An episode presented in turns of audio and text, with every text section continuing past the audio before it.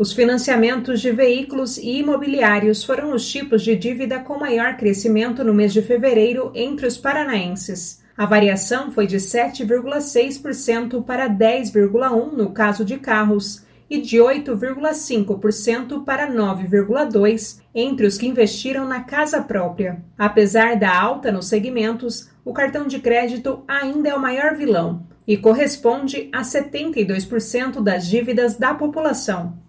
Os dados são da pesquisa realizada pela Confederação Nacional do Comércio, Bens, Serviços e Turismo e da FEComércio Paraná. No geral, de janeiro a fevereiro, o endividamento dos paranaenses teve leve alta de 0,1%. Já na comparação com o ano passado, caiu 0,5 pontos percentuais. O estudo apresenta que as condições de pagamento pioraram pelo segundo mês consecutivo. As famílias com contas em atraso subiram de 26,3% em janeiro para 26,5% em fevereiro. Bárbara Brandão, repórter CBN.